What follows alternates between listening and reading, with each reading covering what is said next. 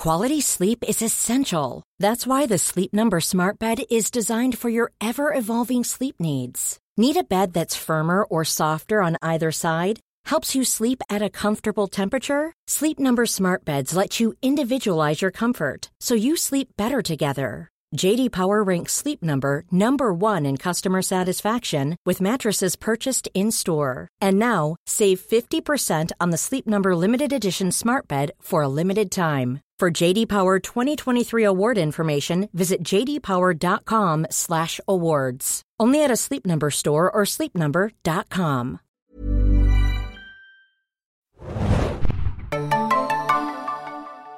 Ahoi, hoi, liebe Serienjunkies da draußen und mein Spinnensinn klingelt, denn wir nehmen einen neuen Podcast auf zu Spider-Man No Way Home. Ich bin Adam und mit mir im Studio ist heute Moin Moin, Hanna hier mit kleinen Tingles.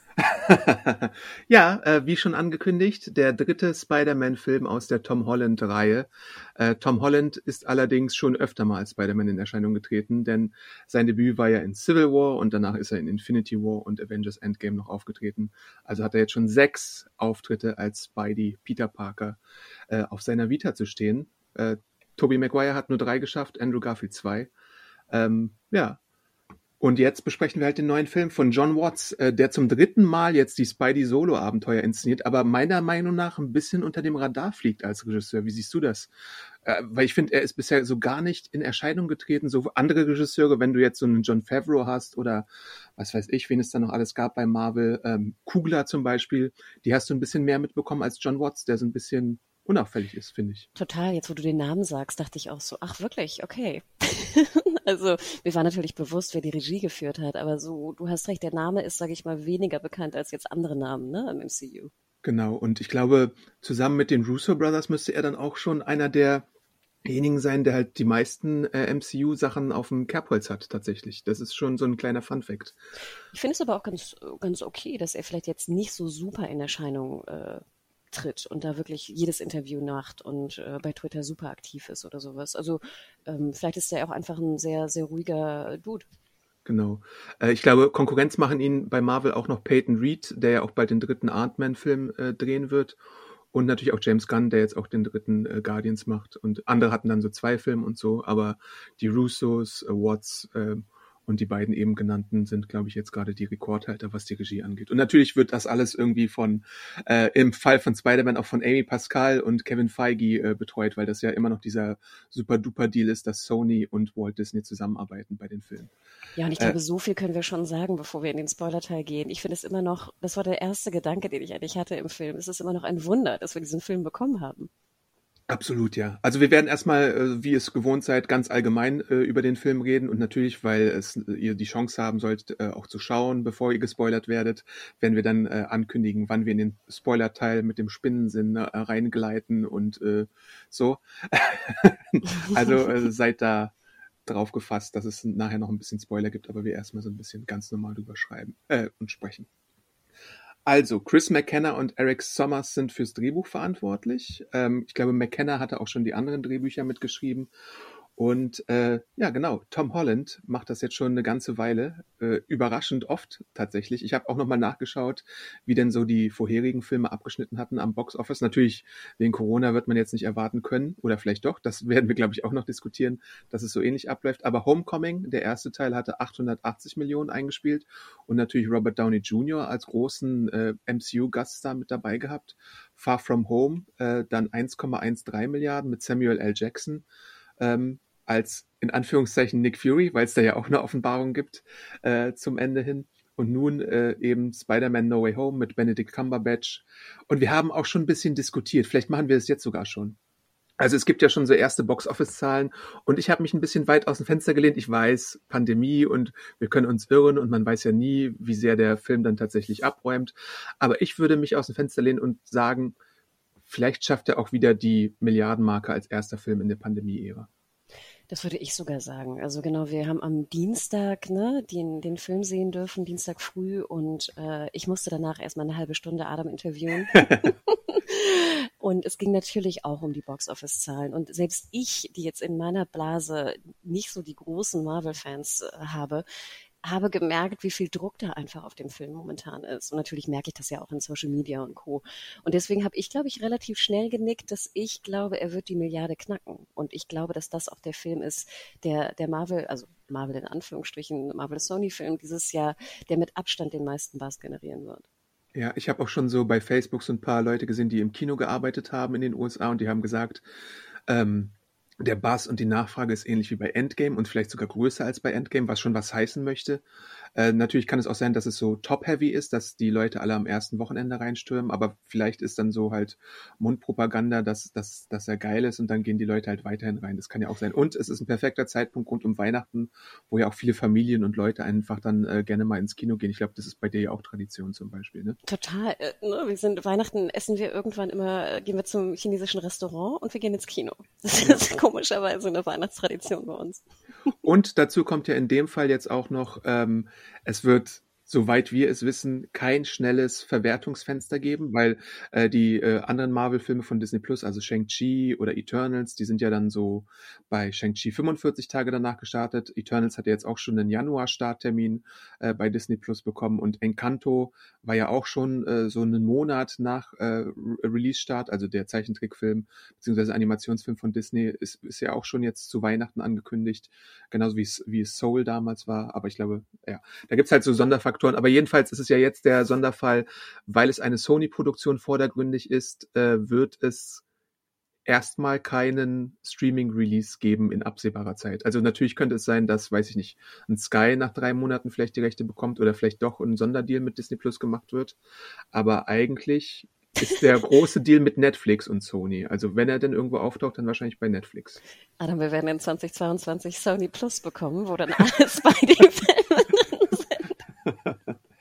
Crackle macht ein großes Comeback und dann äh, werden die Filme da alle landen. Nee, aber im Moment kannst du ja tatsächlich einige der Filme, auch die Raimi-Filme bei ähm, Netflix sehen. Ich hatte da nochmal Spider-Man 1 von Raimi nachgeholt und auch äh, Spider-Man Homecoming kurz vor dem Kinostart. Ähm, aber wenn ihr erwartet, dass der Film irgendwie bei Disney Plus erscheint, da müsst ihr euch, glaube ich, noch eine ganze Weile gedulden. Ich finde das aber sehr wichtig, Adam. Und ich glaube, dass das auch wirklich einen starken Push nochmal geben wird an das Box Office. Weil ich finde, diese 45 Tage später auf Disney Plus, mich schreckt das irgendwie ab. Und ich glaube, so den, den Normalo, weißt du, also der jetzt alle Marvel-Filme gesehen hat, wo ich mich ja auch mit rein, ähm, rein sortieren würde, die jetzt aber nicht so super Fanboys sind, dass sie irgendwie am ersten Wochenende oder am ersten Starttag reingehen wollen.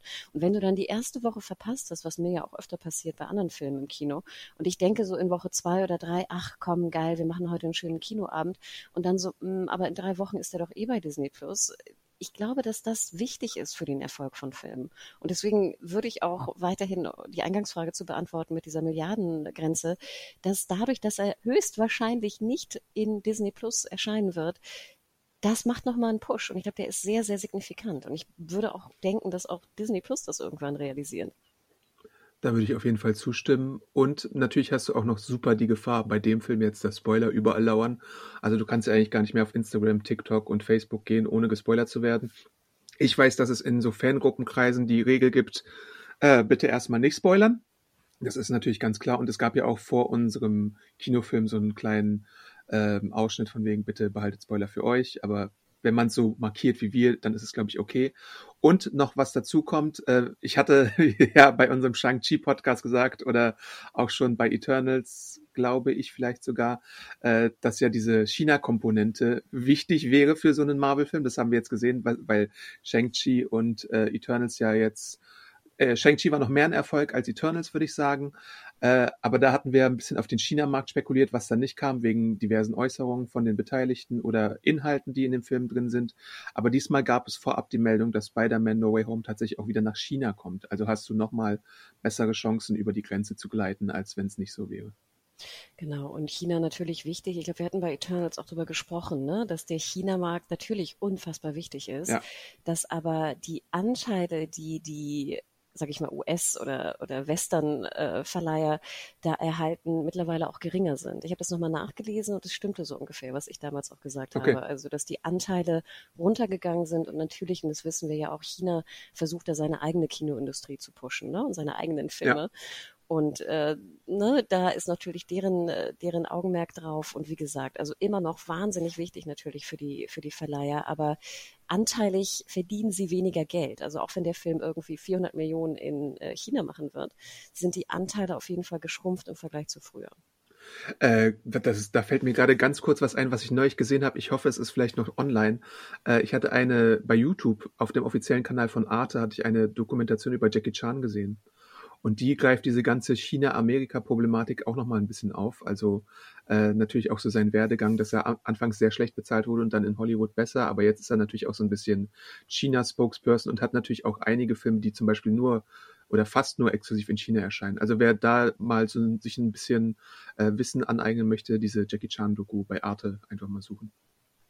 Jo, aber vielleicht mal kurz jetzt rüberspringen zu den inhaltlichen Sachen. Also oh, ich super würde, schwingen rüberschwingen. ich würde mal versuchen, kurz äh, zusammenzufassen. Natürlich mit dem Kenntnisstand von Far From Home. Also wenn ihr den Film nicht gesehen habt, habt ihr Pech, weil der neue Teil greift direkt da an, wo es äh, beendet wurde in Far From Home. Ähm, ja, genau. Also Mysterio, Jack Gillenhall, hatte ja Spider-Mans Geheimnisse gelüftet, sein alter Ego äh, bekannt gemacht und an die konservative äh, News-Video-Website Daily Bugle mit J. Jonah Jameson quasi verkauft oder weitergegeben, je nachdem. Und äh, er hat Spider-Man auch gleichzeitig als den Mörder und Drahtzieher hinter dieser ganzen Drohnenattacke in London äh, offenbart. Und nun ist das Leben von Peter May Zendaya, beziehungsweise, sorry, MJ, und Ned äh, natürlich so die Hölle, weil sie immer äh, beobachtet werden. In der Schule sind sie quasi auch immer äh, das Ziel von den Handykameras und obendrein steht für die auch noch die College-Bewerbung ein, äh, äh, an, also für die Kids, die Schüler. Und äh, das sorgt natürlich auch für gewisse Ablehnungen, die es da gibt, weil alle drei träumen vom MIT, aber vielleicht wird dieser Traum nicht ganz erfüllt werden. Und deswegen ist Peter so niedergeschlagen, weil er denkt, er hätte nicht nur das Leben von sich und seiner Familie zerstört, sondern auch von seinen Freunden und wendet sich dann an Dr. Strange, äh, was wir auch schon im ersten Trailer gesehen haben, der einen Spruch äh, machen soll, ein Zauberspruch, der alle vergessen lässt, dass Peter Spider-Man ist. Und äh, weil Peter die ganze Zeit dazwischen redet, äh, gibt es da so ein paar Nebenwirkungen und der Spruch wird nicht so ganz sauber. Und äh, Strange macht das Ganze dann in eine magische Kiste, verbannt das in eine magische Kiste. Und äh, man denkt, die Sache ist gegessen, aber tatsächlich tauchen dann bald unerwartete Gäste aus anderen Universen auf ja, mehr so inhaltlich würde ich da jetzt gar nicht so sagen. Außer das, was wir im Trailer gesehen haben, werden wir jetzt im Nicht-Spoiler-Teil, glaube ich, besprechen. Also einen Auftritt von Doc Ock oder Green Goblin, das ist Fair Game, aber was anderes, was da noch nicht gezeigt wurde, nicht. Jo. Erster Eindruck, Hanna. Ähm, ja, ich war äh, sehr glücklich, wieder in diese Welt eintauchen zu dürfen. Bei dieser Szene, die du gerade nanntest mit äh, Dr. Strange. Ähm, ich finde immer noch das Cumberbatch mit dem Bart, den er hier hat, oder der, der generell den Haaren, oder wie nennt man das? Den Gesichtshahn? Nein, den. Goatee? Dem Goatee. Ich finde, er sieht sehr, sehr gut aus. Also ich finde, das ist der beste Look, den Cumberbatch hat. Ich dachte mir die ganze Zeit, wenn dieses Dazwischenbla so schwierig ist für ihn in der Gestaltung seines äh, magischen ähm, Spells, dann würde ich den doch einfach äh, zum Schweigen bringen. ja. Oder? Weißt du, einen so einen Fingerschnipp und dann ja. äh, kann er nichts mehr sagen. Weil ich denke mir auch, oh Gott, es, wenn das so schwierig ist, einen solchen natürlich komplexen ähm, magischen Spruch da äh, aufzusagen, dann würde ich doch wirklich alles dafür tun, dass da keiner zwischenblat.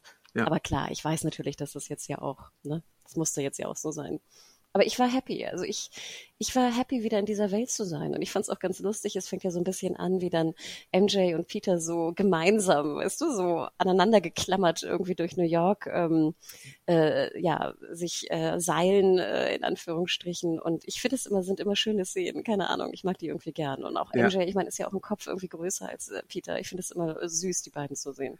Es gibt so äh, eine Szene, da steht Spider-Man und sie klammert sich so wie so ein Äffchen an ihn und dann schwingen sie so durch die Gegend. Das fand ich irgendwie so super süß, so auch von der Chemie her, weil die äh, ja auch eine schon ziemlich äh, nette Chemie miteinander haben. Und aber dieses kleine, dieses dieses Klammeräffchen-Image, das fand ich irgendwie in, in, dem Moment hatte ich so ein breites Grinsen irgendwie auch äh, im ja, Kino. Zendaya ist irgendwie fast 1,80, weißt du? Und du ja. merkst sind jetzt diese langen Arme und langen Beine dann da so um diesen doch eher etwas kleineren ähm, Tom Holland gewickelt werden oder dem Stunt-Double, was auch immer. Kurze Frage zur Chemie. Ich finde auch, dass sie eine tolle Chemie haben. Ich finde, es ist aber keine sexuelle Chemie. Ja, das ist natürlich äh, auch sehr absichtlich alles, äh, dass das so ein bisschen awkward ist, weil die auch Teens sind und ihre Küsschen sind ja dann auch nicht so irgendwie äh, wie Spider-Man 1 Upside Down leidenschaftlich, Zungenkuss nass und so, sondern eher so kurze Küsschen und so von wegen so, so ein Bussi und so, weil die halt jetzt erstmal auch, äh, die sind ja auch im letzten Teil erst so richtig zusammengekommen und dann kam halt dieser Schocker. Deswegen kann ich schon verstehen, dass die jetzt irgendwie noch am Anfang dieser romantischen Findungsphase sind. Und die waren ja auch beide nie so, so richtig ähm, äh, geschickt darin, einander die Liebe zu gestehen oder irgendwie romantische Gesten zu machen. Und ich finde, deswegen passt das alles. Was sind Teenager, Adam? Ja. Wie warst du mit 17, 18? Also ich glaube nicht, dass man da so... Tausendmal mehr awkward als Peter. Also wie gesagt, ich kann es natürlich verstehen, warum sie es so gemacht haben, aber ich hätte mir da schon äh, vielleicht so einen ganz kleinen, äh, bisschen knisternden Teil gewünscht zwischen den beiden. Ich finde jetzt irgendwie, wie gesagt, sie gehen, sie sind kurz vor College und ich finde, es ist doch sehr, sehr, sehr tame, ne, wenn wir es mal ja. so sagen.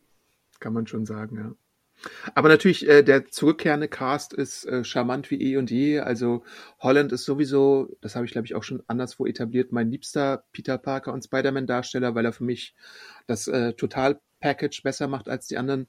Und ich hatte ja auch tatsächlich Tobey Maguire in Spider-Man 1 nochmal gesehen und oi, ich finde, manches Acting von Maguire ist halt so ein bisschen dramatisch drüber, ne? Also Raimi hat da auch eher so äh, theatralische Anweisungen gegeben. Es gibt so die Szene, wo, Spoiler, Onkel Ben stirbt, äh, in äh, Raimis Spider-Man 1 und äh, wenn du dir da das Gesicht von Garfield anschaust oder so und insgesamt, äh, wenn du dir mal das, den Altersdurchschnitt der Leute im Schulbus zum Beispiel anguckst in Raimi Spider-Man 1, dann denkst du dir, sind wir hier irgendwie in Beverly Hills 90210, wo Luke Perry irgendwie einen ganz alten Typen spielt und Andrea auch oder was. Und das machen die äh, Homecoming-Filme, glaube ich, ein bisschen besser, was den Altersdurchschnitt angeht. Die Leute sehen äh, jünger aus. Natürlich ist ist Tom Holland jetzt auch schon 25, ich glaube, sind da ja auch so ungefähr. Aber die können trotzdem die jüngeren Leute auf jeden Fall, glaube ich, besser spielen. Und dazu kommt natürlich noch Ned als Man in the Chair und bester Freund und äh, Zendaya, die ja sowieso eine coole Socke ist, wie ich es, glaube ich, in meiner Review geschrieben habe und die ich natürlich auch in Euphoria zum Beispiel äh, super gerne sehe. Also und natürlich äh, Tante May, Mary, äh, Marissa Tomei, äh, wo wir uns beide einig sind, dass diese Frau äh, hot as hell ist. ähm, ja, und einfach immer noch sehr gut aussieht. Also ich habe jetzt nochmal geschaut. Wir haben ja auch, äh, oder du hast ja auch mit Nadja den Podcast aufgenommen zu And Just Like That. Also äh, mhm. Marissa Tomei ist 57. Ich habe nochmal nachgeschaut und mhm. sie sieht einfach super aus und noch relativ natürlich, was ich natürlich auch schätze. Ich glaube, sie hat auch wahrscheinlich bessere Gene vielleicht, ne? Aber mhm. ähm, ja, ich freue mich immer, sie zu sehen. Und ich finde, es ist ja auch eine tolle Schauspielerin. Also ich habe mir auch nochmal die Vita angeschaut. Wir wissen ja auch, dass sie einen Oscar sehr früh bekommen hat, ne? Mhm. äh, in den 90ern schon. Und ich habe sie einfach speziell auch in den 90ern wahnsinnig gerne geschaut. Und dann finde ich, ging sie manchmal auch so ein bisschen unter in den 2000ern. Aber es freut mich so ein bisschen, dass sie auch ähm, weiterhin jetzt irgendwie durch, durch Spider-Man da irgendwie auf der Liste hoffentlich ist und noch tolle, tolle Jobs bekommt. Ja, und mir ist sie dann halt wieder in Crazy Stupid Love zum ersten Mal äh, wieder groß in Erscheinung getreten. Den Film mochte ich ja sehr gerne mit äh, Emma Stone und Ryan Gosling. Es gibt so einen Liebesfilm, den ich sehr mochte, mit ihr und Christian Slater aus den mhm. 90ern. Ich weiß nicht, ob du den mal gesehen hast. Untamed Heart heißt er im Original. Hat oh, weiß ich gerade gar nicht. In, auf Deutsch. Aber wenn ihr mal über das Cover stolpern solltet oder sowas, schaut euch den an. Ich mochte den wahnsinnig gerne als Teenager. Mhm. Ja, und äh, natürlich habe hab ich auch schon erwähnt, dass es äh, Schurken gibt in dem Film. Ähm, einige Raimi-Schurken kehren zurück, einige andere Schurken kehren zurück. Interessanterweise ähm, die Homecoming-Schurken bleiben ein bisschen außen vor. Deswegen sind es tatsächlich eher die zurückkehrenden Schurken, die wir hier wiedersehen. Und allen voran natürlich Willem Dafoe und Alfred Molina, äh, die ich beide für die besten Raimi-Schurken äh, halte. Und natürlich Molina ungeschlagen aus Spider-Man 2. Ähm, beide durchlaufen so ein bisschen äh, einen Wandel, sind aber natürlich auch so, wie sie damals in den Raimi-Filmen waren. Ähm, und man kann sich schon denken, sie sind aus ihrer Zeit quasi genommen oder aus ihrem Universum genommen und äh, so kurz bevor irgendwie das finale Schicksal in den Film äh, passiert ist mit ihnen und deswegen sind sie so ein bisschen in so einer Zeitkapsel drin. Äh, bei Molina ist es natürlich auch so, äh, du kannst jetzt im Jahr 2021 nicht mehr erwarten, dass seine Tentakel wie bei Sam Raimi so äh, Puppen gesteuert bzw. handgesteuert sind, sondern die sind jetzt durch CGI ersetzt worden. Äh, aber das fand, fand ich war trotzdem oder sieht trotzdem ziemlich gut aus. Und ich bin immer dankbar, wenn du äh, den besten Dr. Octopus quasi nochmal zurückholen kannst. Und ich finde auch maskentechnisch, ich weiß jetzt nicht genau, da bin ich leider keine Expertin für, aber sah das auch wirklich so aus, wie ich Molina noch in Erinnerung hatte und Defoe. Und ich glaube, Molina ist ja auch schon, was ist 18, 17 Jahre her oder so, als er aufgetreten ja. ist als Doc Ock. Also das finde ich, haben sie auch sehr gut gelöst, dass das es sieht jetzt nicht so aus, als ob da irgendwas nicht stimmt mit dem Gesicht. Ich finde, sie haben das wirklich wunderbar gelöst. Ja, das stimmt. Ähm, ich finde, es gibt manchmal in dem Film so ein paar äh, Pacing-Issues, also vom, vom Tempo her und so. Äh, ich hatte das nach unserem Kinogang so ein bisschen so beschrieben, als hätte ich den Eindruck gehabt, man würde auf Reaktionen und Pausen äh, vom Publikum warten, damit gewisse Dialogzeilen nicht ganz untergehen. Ich glaube, du hattest das nicht ganz so kritisch gesehen, oder? Nee, ich konnte verstehen, was du sagtest. Du hast es auch ein bisschen begründet, das fand ich ganz interessant mit dem Score. Ne? Also es gibt wirklich so diese Szenen, glaube ich, die du auch meinst, da ist der Score so komplett weg und dann wirkt es sehr, sehr ruhig. Ja. Mir ist es nicht so aufgefallen, weil ich immer auch ein Freund davon bin, wenn man nicht alles so zuklatscht mit Score. Gerade wenn der Score so ein bisschen gene generisch ist, ne? Und nur so, ja. so Streicherscore ist. Und hier, Giancino hat ihn ja auch wieder gemacht. Ich fand ihn ein bisschen dünn, sage ich mal so die Pausen, ja, mir ist es irgendwie nicht so negativ aufgefallen, aber ich gebe dir recht, dass er teilweise sehr langsam wird, ne? Und das Tempo mhm. komplett rausnimmt, was aber, glaube ich, auch gemacht wird, um dann die temporeichen Szenen ne, noch temporeicher erscheinen zu lassen. Das stimmt. Und natürlich hast du äh, die Aufgabe, wenn du jetzt diese äh, Schurken und Figuren zurückholst, die der Film äh, zurückholt, dass du äh, alle Zuschauer, ob jetzt neu oder alt, nochmal äh, mit Exposition ausstattest, dass du auch so ein paar Informationen an die Hand bekommst, solltest du jetzt vielleicht mal nicht die Raimi oder die Mark Webb Filme gesehen haben, dass du weißt, aha, das war nochmal mit Doc Ock und in dem Moment ist er rausgekommen oder das war eigentlich das eigentliche Schicksal von Defoe. Und hier gibt es halt so zweite Chancen. Man könnte es am ehesten vielleicht noch vergleichen, wobei es kein richtig äh, guter Vergleich ist, aber so ein bisschen halt weil äh, es ist noch komplizierter bei den Spider-Man-Filmen, weil das natürlich drei äh, eigene Reihen waren.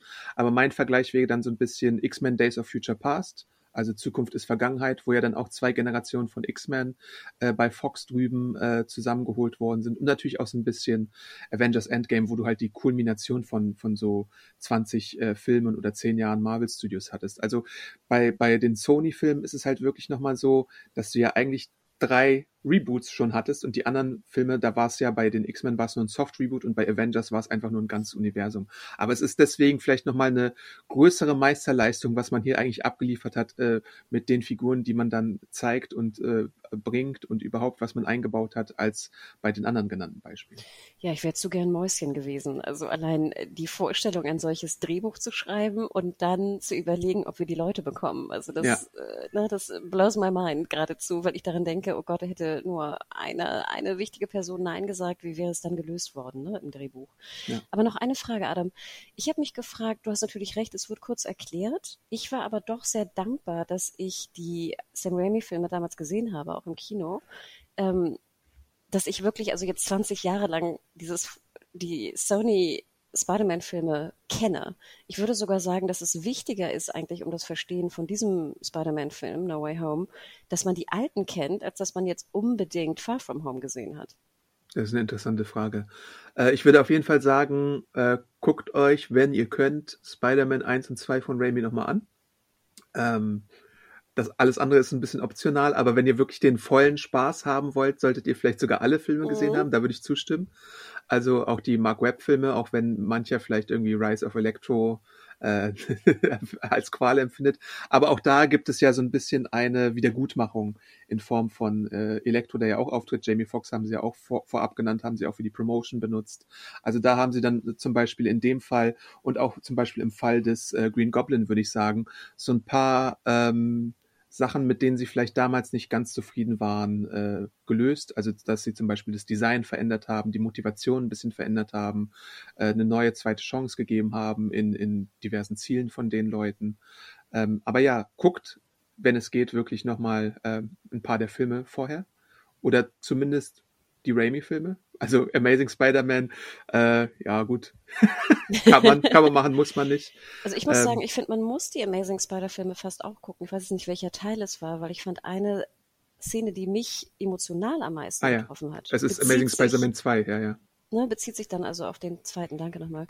Ähm, das äh, doch, also ich finde, man sollte sie schon anschauen oder zumindest ein sehr, sehr starkes, äh, gut gearbeitetes Recap ja, lesen oder sehen.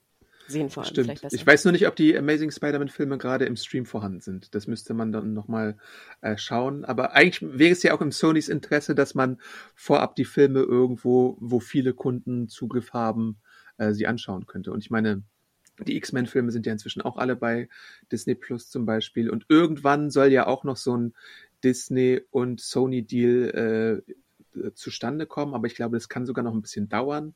Vielleicht ist es ja sogar so getimt, dass es dann zum Heimkino-Release von ähm, No Way Home passiert, aber das kann ich noch nicht sagen, weil ich, soweit ich das verstanden habe, hat erstmal Netflix einen Deal mit äh, Sony, wo dann natürlich jetzt äh, die, die Spider-Man-Filme und auch neue Sony-Filme erstmal exklusiv bei Netflix kommen und danach hat sozusagen Disney Plus den Zweitverwertungszugriff auf diese Filme, aber es kann auch in dem Fall sein, dass das alles nur für die USA gilt und dann international jeweils nochmal andere Deals ausgeklobelt werden. Adam, jedes Mal, wenn du mir das erzählst, denke ich wirklich, oh Gott, ich höre Sony Plus herantrappeln. ich glaube nicht, dass Sony Interesse hat an sowas. Ähm, und ich glaube auch, dass sie ein zu kleines Archiv für sowas haben. Deswegen wäre Sony eher ein Nutznießer davon, sich entweder irgendwo, ähm, wie es Warner ja auch lange gemacht hat, als äh, Drittanbieter sozusagen in Position zu bringen, weil man damit ja auch nochmal gut scheffeln kann, Geld scheffeln kann. Aber ähm, nochmal, Adam, du hast Spider-Man. Du kannst ja auch noch eine Spider-Man-Serie machen. Du kannst einen Spin-off XY machen. Du kannst auch eine Animationsserie machen. Also allein die Spider-Man-Fanpower ist doch teilweise größer als vielleicht die Basic-Power von anderen Streaming-Diensten, die wir aus den Löchern haben sprießen sehen. Und ich glaube, das macht Sony halt auch, aber über Drittanbieter. Also zum einen hat äh, Disney die Rechte an Zeichentrick Spider-Man. Ähm, also Sony. Das sind ja keine, das sind, oder? Doch, Oder also die sind komplett? jetzt auf jeden Fall zurück wieder gegangen. Ach, wirklich? Ja, ja. Also es wird ja auch eine, eine MCU-Serie geben rund um die äh, Freshman Year, heißt die, glaube ich, bei Disney Plus, äh, rund um den Tom Holland Spider-Man, wobei da noch nicht bekannt ist, ob Tom Holland tatsächlich auch die äh, Sprechrolle übernehmen wird. Aber diese, und es gibt auch noch eine Vorschulserie, die auch bei Disney Plus startet. Also die Zeichentrickrechte sind komplett bei Disney und Marvel. Ähm, die Realrechte sind immer noch aufgeteilt. Also du hast diesen MCU-Deal, wo die Filme mit Holland tatsächlich Teil des MCU sind, aber sowas wie Venom, Morbius, Craven the Hunter und so, die sind alle immer noch bei Sony. Und die TV-Realserienrechte sind auch noch bei äh, Sony. Also äh, da gibt's ja einen Amazon-Deal, wo zum Beispiel Spider-Woman und Silk und so wahrscheinlich da entstehen werden, wobei das auch noch nicht so hundertprozentig bestätigt, aber immer so gerüchtet wird. Plus Kinofilm-Animation ist auch noch bei Sony, weil du natürlich ähm, Spider-Man Into the Spider-Verse und den Nachfolger Across the Universe, Spider-Verse, Across the Spider-Verse auch noch via Sony sehen Aber nochmal, Adam, das sind doch immer noch so viele Brands, die ja. stärker sind als jetzt zum Beispiel, also ich überspitze das jetzt, ne, bin auch ein bisschen gemein, als vielleicht was Stars für Rechte hat. Ja, Weißt du, was ich meine? Ja. Und ich meine, wenn, wenn du mir das so beschreibst, dann klingt es eigentlich für mich eher so, als ob Sony sich nicht traut, einen eigenen Dienst rauszubringen. Und ich würde sogar sagen, ich bin ja auch dankbar. Ich glaube, mhm. du ja auch, oder? Also ich ja. meine, hätten wir jetzt noch Sony Plus mit allen Spider-Mans und allen ähm, Sony-Filmen, wäre es ja auch furchtbar. Also gerade für dich, du müsstest ihn ja irgendwie auch abonnieren. Aber äh, das klingt ja so, als wäre da eigentlich genug Brand-Power vorhanden. Ja. Und ich meine, das ist Sony. Sony hat ja auch noch, ich weiß ja gar nicht, Games-Rechte potenziell. Ja. Sie hätten ja auch zum Beispiel Last of Us machen können. Das stimmt. Also sie sind ja auch, also Sony ist ja auch Mitproduzent von Last of Us. Ja, ja, aber ich stelle mir vor, Last of Us wäre auf Sony Plus äh, gekommen. Ja, okay. Mhm. Also weißt du, was ich meine? Ich finde es ganz interessant, dass du einen Konzern hast, einen, einen Multimilliarden-Dollar-Konzern äh, oder Yen-Konzern, ne, wie Sony, der so solche Brands hat und in diesem, sage ich mal, Streaming Wars-Game sich einfach komplett raushält. Ja. Aber sagen wir mal so, du kannst jetzt einen Vertrag machen mit Netflix, du kannst einen Vertrag machen mit Amazon, du kannst einen Vertrag machen mit äh, Disney. Ja, aber das können die anderen ja auch. Alle. Paramount hätte ja auch irgendwie ihre Star Trek-Geschichten auch Verträge machen können mit sonst wem.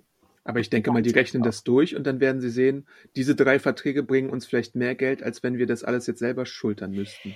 Ich glaube, sie haben wirklich gelernt, was du ja auch immer sagtest, und ich meine, das ist ja auch Fakt, dass einfach manche es besser halt machen, ne? Ja, Wie jetzt zum. Beispiel Marvel in Anführungsstrichen mit Spider-Man, ne? Ich meine, sie Ja. haben es mit Amazing und so versucht, es war nicht so erfolgreich.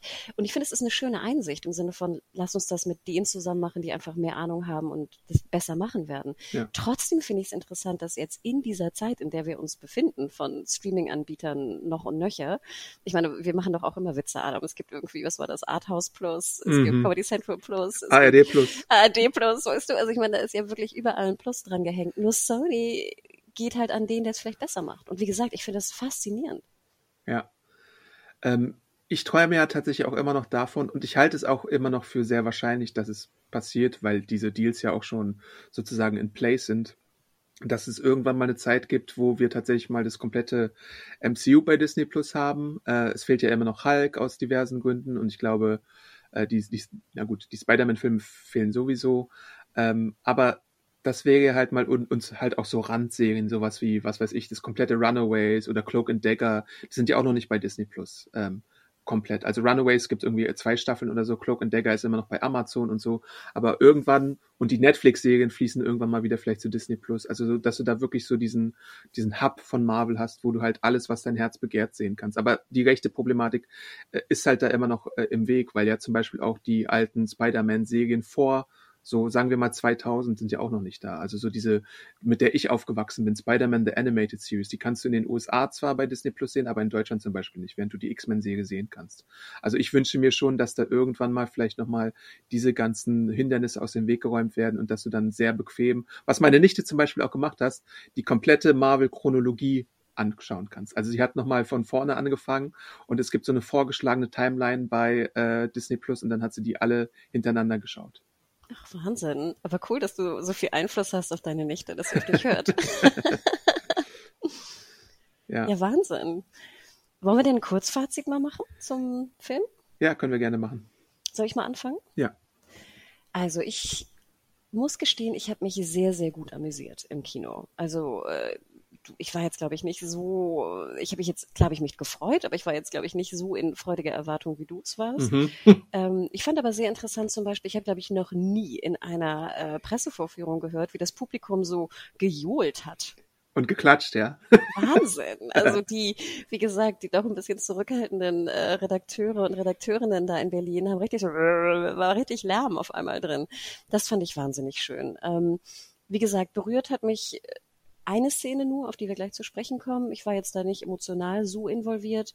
Ich finde, es waren, waren tolle Action-Set-Pieces. Wie gesagt, also allein vom, von der Produktion her, wie das überhaupt zustande kam, finde ich es faszinierend. Da würde ich eigentlich gerne mal eine, eine Dokumentation zu sehen, wie da die Verträge ausgehandelt wurden. Würde Ja. mich wahnsinnig äh, interessieren. Ich fand es sah gut aus. Ähm, ich finde, es ist ein sehr, sehr guter Abschluss auch. Also auf das Ende kommen wir auch noch mal zu sprechen. Ich bin sehr happy damit, Adam. Und ich war, ich kam selten so befriedigt aus dem Marvel-Film, gerade in diesem Jahr. Ähm, ich hatte auch nicht das Gefühl, dass am Ende irgendwie so ein Riesen, dass es zu lange dauerte oder irgendwas, was wir auch bei Shang-Chi ähm, bemängelt haben. Ich war sehr glücklich, Adam, wirklich. Ich war auch sehr glücklich, ähm, aber, und das Aber, da komme ich auch äh, später wahrscheinlich noch mehr zu, aber ich kann das meiste unterschreiben, was du gerade gesagt hast. Es ist einfach ein wahnsinniger Aufwand und ein wahnsinniges Accomplishment auch, was die Studios hier zusammen geleistet haben. Und es ist nicht nur ein Abschluss von der Holland-Reihe, sondern auch von allen bisherigen Spider-Reihen und das verdient wahnsinnigen Respekt und da muss man den Hut abnehmen und sagen Chapeau. Äh, ich finde aber trotzdem, dass es so vom Pacing her so ein paar äh, Problemchen gibt, die habe ich ja schon angedeutet. Der Humor ist auch nicht ganz so stark wie bei den beiden anderen Homecoming-Filmen, finde ich so, dass da so mancher Gag so ein bisschen auf der auf die Schnauze fällt. Zum Beispiel, man sieht, glaube ich, auch in einem der Promos oder Trailer schon so eine Sache, dass sich die Spidey Friends da über den Namen Otto Octavius lustig machen, wo ich mich frage, was ist daran jetzt eigentlich so witzig? Ähm, da hätte man vielleicht auch irgendwie sehen können, dass, das, dass da irgendwie gar kein Gag da ist oder ich weiß es nicht. Das, die lachen einfach ohne Grund. Egal, kann man so äh, hinnehmen. Aber sonst so, was da geliefert wird und äh, aufgetischt wird, ist einfach beeindruckend. Nur mein Problem ist eben, ähnlich wie bei Black Widow, das Timing vom Filmrelease. Also ich meine, es ist nicht ganz so schlimm wie bei Black Widow, dass du äh, irgendwie damit hättest spielen können, aber es gibt halt Filme, die heißen äh, Into the Spider-Verse und Avengers Endgame und die haben halt schon Sachen präsentiert, die stellenweise dann nochmal krasser abgeliefert haben als äh, Spider-Man No Way Home in meiner Ansicht nach. Und ich kann natürlich komplett verstehen, dass äh, du als Animationsfilm wie Spider-Man Into the Spider-Verse, der einfach als Gesamtpaket super rund ist, da auch noch andere Sachen viel leichter einbauen kannst. So, du könntest, du, du bist ja nur in deiner Fantasie begrenzt und vielleicht irgendwie das Budget, was du gerade den Animationskünstlern irgendwie zur Verfügung stellst. Und trotzdem äh, ist Spider-Man No Way Home etwas gelungen, was ich nicht für möglich gehalten habe. Und es ist eben ein Realfilm, der, wo die Hürde einfach nochmal schwieriger ist, das alles einzubauen.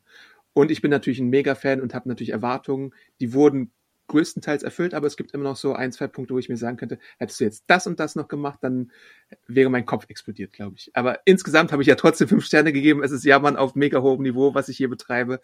Ähm, es ist ein, es ist ein sehr guter Film, muss man ja auch einfach sagen. Ähm, aber so überperfekt würde ich ihn jetzt nicht nennen. Gehst du noch mal rein? Äh, muss ich mal schauen. Ich würde schon gerne noch mal reingehen, aber ich weiß gar nicht, ob ich das irgendwie jetzt schaffe. Mal sehen, wie lange er läuft. Cool. Also ich habe die anderen beiden Spidey-Filme und ich glaube, ich habe Into the Spider-Verse auch alle zweimal im Kino gesehen. Und die anderen Spider-Man-Filme habe ich auch, weiß ich nicht. Ich glaube, den Raimi-Film, als ich den neu geschaut habe, ich konnte fast mitsprechen. ich habe den bestimmt schon zehnmal äh, in meinem Leben gesehen und vielleicht sogar mehr. Ähm, ja, muss ich mal gucken, wie das zeitlich hinhaut. Aber witzig, ich erinnere mich auch noch, ich war beim ersten Spider-Man, also Raimi ersten Spider-Man, war ich auch zweimal im Kino, was ich selten tue. Ja. Hm. Und es ist halt, äh, das muss man noch dazu sagen, es ist halt auch die perfekte, der perfekte Nostalgie-Sweet Spot, weil du hast jetzt äh, 2002 bis 2021 und da hast du viele Leute, die wirklich mit den Spider-Man-Filmen, welchen auch immer, groß geworden sind und die holst du jetzt halt auch mit äh, so einer Nummer einfach ab. Also, ja. Aber dann kommen wir doch mal zum Nostalgie. Sweet Spot. Spoiler, also ganz, Warte, ganz großes Spoiler-Teil, Spoiler-Teil. Mein Spinnensinn klingelt und überhaupt und äh, Spidey Friends und Excelsior und so. Also wenn ihr noch nicht im Kino wart, dann äh, holt das jetzt nach und ansonsten folgen jetzt. Hey, I'm Ryan Reynolds. At Mint Mobile, we like to do the opposite of what Big Wireless does. They charge you a lot. We charge you a little. So naturally, when they announced they'd be raising their prices due to inflation, we decided to deflate our prices due to not hating you. That's right. We're cutting the price of Mint Unlimited from $30 a month to just $15 a month. Give it a try at mintmobile.com slash switch. $45 up front for three months plus taxes and fees. Promo for new customers for limited time. Unlimited more than 40 gigabytes per month. Slows. Full terms at mintmobile.com. Viele, viele, viele Spoiler wahrscheinlich. Jo, dann lass uns doch mal, wollen wir mit dem größten anfangen? Ich weiß nicht, was du für den größten Spoiler hältst. Das ist ja vielleicht auch Diskussionssache. Also aber, also ich, ich persönlich ja. fand den größten Spoiler. Ich habe mich aber, ich habe, ich habe den Trailer, glaube ich, nur einmal gesehen und mich dann, weißt du, das kann ich ja ganz gut, dann vergesse ich den wieder so halb. Ähm, ja. Ich fand wirklich das, was mich am meisten überrascht hat. Ich wusste nicht, dass Tobey Maguire und äh, Andrew Garfield wieder auftauchen. Ja. Ich wusste es wirklich nicht. Und als die, als dann Andrew Garfield, ich glaube, er kommt zuerst, kommt, dachte ich so, wow, was geht denn jetzt ab? Also ich war wirklich überrascht. Mhm. Das ist richtig, ja. Garfield ist der Erste, der kommt. Dazu muss man natürlich sagen, ähm, es war ein Kampf in der Marketingkampagne zwischen Sony und äh, Walt Disney, wie man das Ganze aufzieht. Also ich glaube, Sony hatte gesagt, ja, wir müssen schon so ein bisschen zeigen, um die Leute ins Kino zu locken. Natürlich hättest du auch das Experiment machen können, was, glaube ich, auch so äh, spekuliert wurde, dass du gar keinen Trailer machst. Das fände ich ja sowieso immer noch spannend. Oder Gar irgendwie so Trailer? Gar oder sowas wie damals bei Batman 89, dass du so einen Teaser machst, wo du nur so das Symbol zeigst, weißt du, weil die Leute gehen sowieso ins Kino.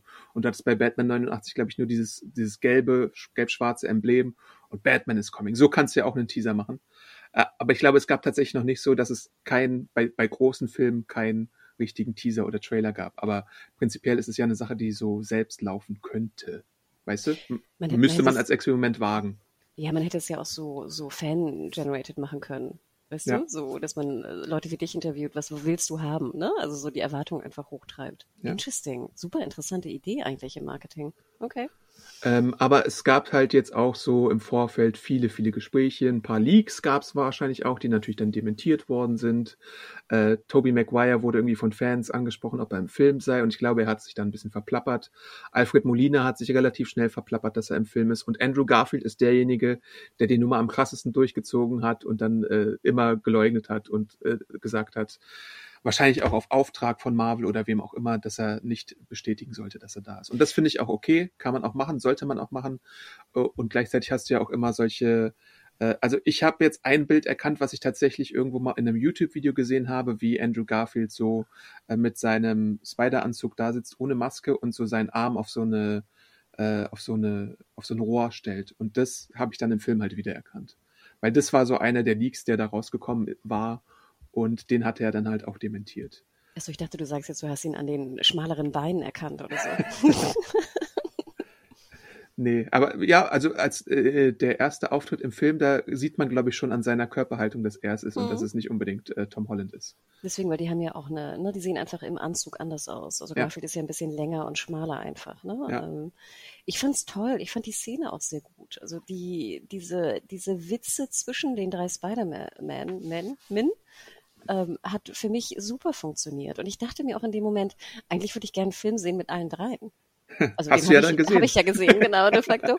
ähm, aber irgendwie, ich weiß nicht, selbst Tobey Maguire, den, der ja auch so ein bisschen in Ungnade gefallen ist, habe ich das Gefühl, so in den letzten Jahren, ähm, ich war irgendwie sehr happy, ihn wieder gesehen zu haben. Und ich fand dieses, diese, dieses, dieses Dreier-Zusammenspiel hat für mich hervorragend funktioniert. Und ich fand es auch wirklich ziemlich witzig. Ich finde, da haben die meisten Jokes auch funktioniert. Also gerade was so die, die, die Webdrüsen angeht, ja. ähm, was so dieses Rumgekletter da äh, an, an der Decke angeht, äh, das Zusammenspiel nachher, die Zusammenarbeit vielleicht im Kampf, die Rückenprobleme, die sie haben durch das ganze Rumgeschwinge. ja.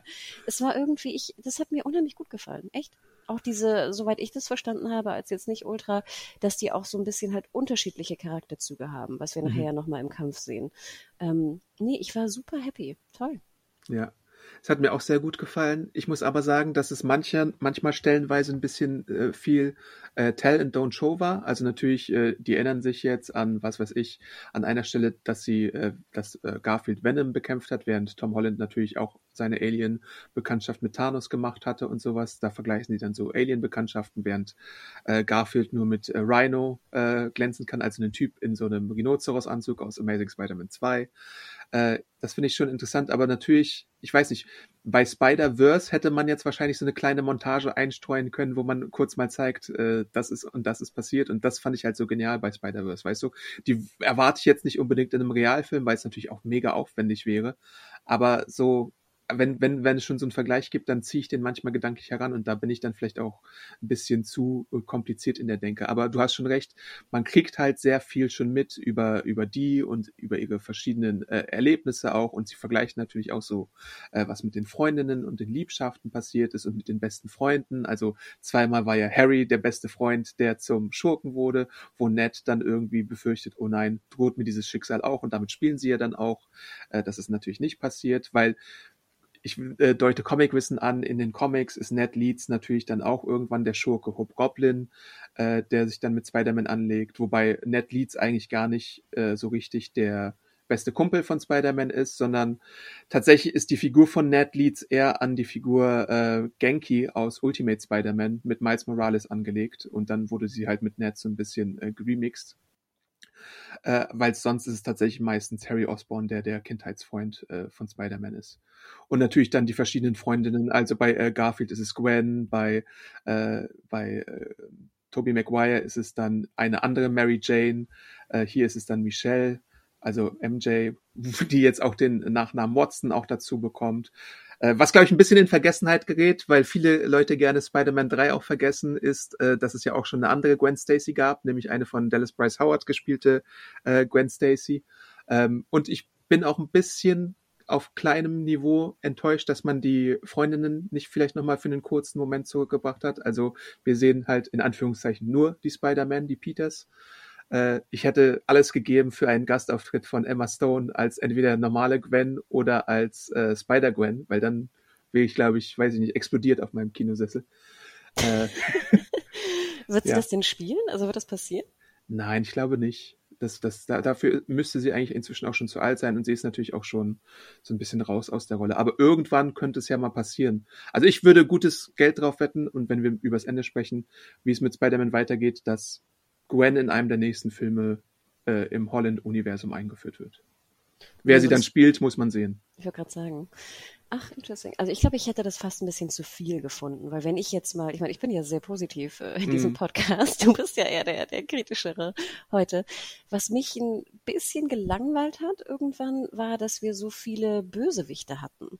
Also ich, wie gesagt, ich erinnere mich noch an die Bösewichte, Gott sei Dank. Ich meine, ich habe die Filme alle gesehen. Aber ich dachte mir so, boah, interessiert mich das jetzt wirklich, dieser, dieser Lizard, der da rumläuft oder der Sandman? Ich hätte es fast, glaube ich, ein bisschen besser gefunden, da zwei wegzulassen. Also ich finde es genial, dass da wirklich so viele waren. Aber die zwei, also ich, glaube, ich hätte jetzt nicht noch drei äh, Ex- oder Freundinnen brauchen müssen. Ich finde, es waren potenziell eher zu viele Leute da. Und bei Mhm. den Bösewichten hätte ich einfach zwei weggelassen. Ich glaube, dann hätte man es vielleicht noch ein bisschen zentrieren können. Aber das ist auch Kritik auf, auf ganz, ganz hohem Niveau. Ich finde es interessant, dass man es gemacht hat. Es ist auch sehr Fanservice, dass man es gemacht hat. Äh, am Ende fokussiert man sich natürlich auf Defoe, Molina und Fox, also ähm, Green Goblin, Doc Ock und Electro, während ich halt auch über den Film die ganze Zeit so den Eindruck nicht loswerden wollte, dass der Lizard, also Rise Eye Fans und ähm, der Sandman Thomas Hayden Church, Thomas Hayden, ich Mhm. weiß nicht, ob der so heißt, äh, ob dass die beide einfach nur so per CGI äh, in den Film gebracht worden sind. Später sieht man sie auch, dass sie geheilt werden, Spoiler, äh, und dann sieht man sie auch in der Menschengestalt, aber es ist halt beides so kurz, dass man sich auch denken könnte, dass es, dass auch das alles nur eine komplette CGI-Kreation ist. Äh, bei Sandman finde ich es interessant, dass er äh, relativ äh, gut ist, also in, äh, dass er Spider-Man sogar relativ oft hilft und so und äh, sich später erst ein bisschen zum Schurken äh, machen lässt. Bei iFans und der Ex ist es halt die ganze Zeit so, dass er sein animalisches Wesen hat. Ähm, Elektro macht auch ein bisschen Stunk. Alfred Molina ist irgendwie Best Dude tatsächlich. Äh, der ist ja dann auch äh, durch seinen äh, korrumpierten Chip dann böse, aber wird im Verlauf des Films auch mit einem neuen Chip ausgestattet, sodass er dann auch tatsächlich im Showdown ein bisschen gegen äh, den Green Goblin kämpft mit seinen Tentakeln. Dann gibt's ja auch anfangs noch so eine Szene, wo äh, Peter durch seinen Nano-Anzug äh, in die Kontrolle der Tentakel kommt, was ich sehr äh, interessant fand. Ähm, und natürlich Willem Dafoe, der ähm, den vielleicht größten Arc von den Schurken hat, so dass man glaubt oder to äh, Tom Holland glaubt, dass er vielleicht geläutert sei, aber man sollte einen Goblin, glaube ich, nie über den Weg trauen, wie wir äh, inzwischen wissen. Aber das, glaube ich, kommen wir doch mal zum Punkt, wo ich meine größten Probleme mit hatte und ich glaube, dich auch sofort ähm, befragt habe nach dem Film. Diese Grundprämisse, dass ähm, Peter Parker diese Bösewichte irgendwie rehabilitieren möchte, Hm. habe ich irgendwie nicht verstanden.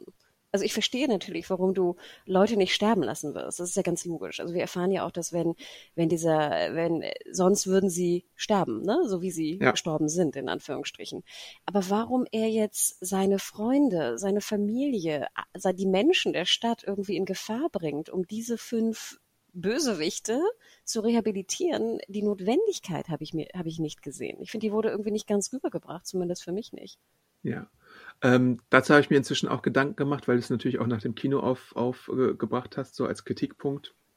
Ähm, zum einen äh, macht, muss Peter in den MCU-Filmen immer irgendeinen Fehler machen und jemanden misstrauen, äh, dem er vorher irgendwie get, äh, get, getraut Das hatte. muss sein, das ist die Regel von Peter Parker. Ich glaube, die, die Storyteller-Regel ist es auf jeden Fall hier.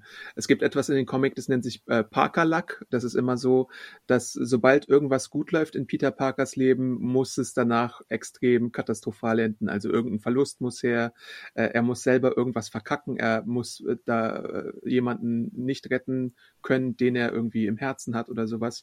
Und die andere Sache, die dazu kommt, das, was glaube ich der größte Punkt ist, was wir ja auch sehen anhand der anderen Spider-Man irgendwann ist, äh, dass im MCU ist dieser Peter Parker the best of them. Also er ist moralisch die allerhöchste Instanz, was Helden angeht. Sein, sein Wille zum guten Tun ist höher noch als bei einem Tony Stark. Vielleicht auf einer Stufe sogar mit Captain America, wobei Captain America halt eine Vergangenheit hat, die ihn dazu geführt hat, dass er auch schl schlimme Sachen machen musste. Aber Peter ist naiv, unschuldig und hat so viel Verantwortungsbewusstsein, dass er es als seine Lebensaufgabe sieht, Menschen zu retten und so lange zu kämpfen, bis er irgendwie eine Lösung findet. Und ich glaube, das ist das, was der Film transportieren möchte.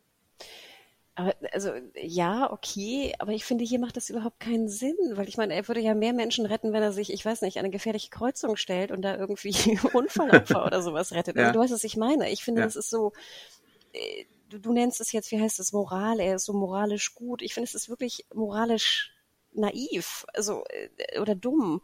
Und ich, also das, gut, ich verstehe jetzt, glaube ich, ein bisschen besser, so wie du es gerade erklärt hast, dass es einfach so sein, das ist Peter Parker, ne? Das gehört ja. zu seinem Wesen. Ähm, trotzdem macht das für mich, ist es nicht sinnvoll, gerade wenn du halt deine Freunde und deine Familie da äh, so krass in Gefahr bringst und dadurch auch so viele andere Menschen. Mhm. Es hätten ja Tausende sterben können im Endkampf. Es gibt halt so mehrere Punkte in dem Film, wo Peter eigentlich äh, sich, sich in die, auf die Schulter hätte klopfen lassen können und alles wäre gut gewesen. Doctor Strange äh, macht den Zauber weg und dann, das war so eine Chance. Äh, die Schurken sind alle in ihre Zellen eingefangen und eigentlich müsste man nur diesen Knopf auf diesen magischen Quadrat drücken und alle würden wieder zurückkommen. Würde natürlich auch bedeuten, dass die äh, Schurken alle wahrscheinlich sterben müssten. Aber Who cares? Ja. Sie sind ja schon Peter gestorben. Cares. Also weißt du, du, Ja. die sind ja schon gestorben. Du ist, du, du revidierst ja eigentlich das, was sowieso schon passiert ist. Und Peter, es ist ja auch in den Comics so und es ist ja auch in der ähm, in dem Raimi-Film so. Peters großes Versäumnis ist ja, dass er diesen ähm, Räuber nicht aufgehalten hat, der das Geld da gestohlen hat, der dann später äh, Onkel Ben tötet. Und hier ist es jetzt erst in dem dritten Film so. Er hält den Green Goblin nicht auf, der eine Kürbisbombe wirft und damit Aunt May tötet. Wir sind im Spoilerteil, das haben wir schon sehr deutlich gemacht. Und das ist jetzt im MCU vielleicht so der Ben-Moment, weil ich habe auch überlegt, ich habe nochmal nachgedacht, äh, es und der Film zeigt uns auch keinerlei andere Beweise dafür, dass Peter im MCU einen Onkel Ben überhaupt hatte. Also wir sehen später auch noch das Grab von Tante May, das ist jetzt nicht neben Onkel Ben oder sowas. Äh, Tante May übernimmt tatsächlich jetzt so in dieser, sagen wir mal, dreiteiligen Origin-Story von Tom Holland als Friendly Neighborhood Spider-Man. Die Onkel Ben-Rolle sagt auch, mit großer Macht folgt große Verantwortung. Und dieser persönliche Verlust ist es, der Spider-Man auch irgendwie zu Spider-Man macht, weil er dann erstmal vielleicht komplett realisiert, was er machen muss. Weil die Peters sagen zu ihm ja auch, äh, mein Onkel Ben ist gestorben oder meine, meine Gwen ist gestorben und so. Also es ist so der Versuch, dass du jetzt ein bisschen was Neues bringst, aber gleichzeitig halt die Kernkomponenten von dem Spider-Man-Mythos, glaube ich, äh, einbringst. Ich finde schön, dass du immer Tante May sagst, weil das hat mich irgendwie auch gestört. Für mich ist es auch immer Aunt May. Ich weiß nicht, ich fand es immer ganz verwirrend, dass er seine Tante May nennt. Obwohl, Mhm. klar, ich meine, er, er wächst ja bei ihr auf, ne? Die haben ja auch eher so ein, so ein Mutter-Sohn-Verhältnis, aber trotzdem fand ich schön, dass du jetzt auch immer Tante May sagst. ja, das war schon sehr traurig. Ich fand es aber auch halt, wie gesagt, ich kam nicht um wegzudenken, auch wie dumm es einfach ist. Ja, natürlich. Aber man soll das, glaube ich, auch denken. Also äh, Spider-Man ist natürlich auch nicht perfekt, aber er strebt an, das Richtige zu tun. Und das ist wichtiger, als es nicht zu versuchen, glaube ich. Weißt du, das Ja, ist auch ich- so eine Botschaft. Ich freue mich ja, wenn Leute sozusagen so denken. Also ich hoffe, dass ich ja auch oft so denke, das Richtige zu tun und das Gute zu tun und auch etwas, sag ich mal, Anstrengendes zu machen, um etwas, damit etwas Gutes dabei rauskommt. Aber hier, das sind einfach Bösewichte aus anderen Zeiten. Er, ich meine, weiß er nicht, was die getan haben? Die haben doch auch Massen von Menschen umgebracht. Weiß er, glaube ich, nicht tatsächlich. Er ver verbringt ja auch ein bisschen Zeit mit denen. Er, äh, die äh, machen ja alle auch oder tun auch ihr Bestes, ihren Gehirnschmalz anzustrengen, um dann irgendwie äh, Heilmittel zu finden, was dann erstmal gelingt, aber durch den Verrat von dem Green Goblin dann doch nicht so gelingt. Und dann Aber kommen halt auch Adam, die. kurze Klammer, er trifft doch Doc Ock auf dieser Brücke, wo er da, da die ganzen Autos fast zum Rum Runterfallen bringt. Und klar, er wird gesteuert. Ne? Also bei Ja. Doc Ock habe ich es noch am ehesten verstanden, weil ich denke, es wird nochmal deutlich gemacht, sind diese Menschen wirklich böse oder gibt es einen Einfluss, ne, der Ja. diese böse machen lässt?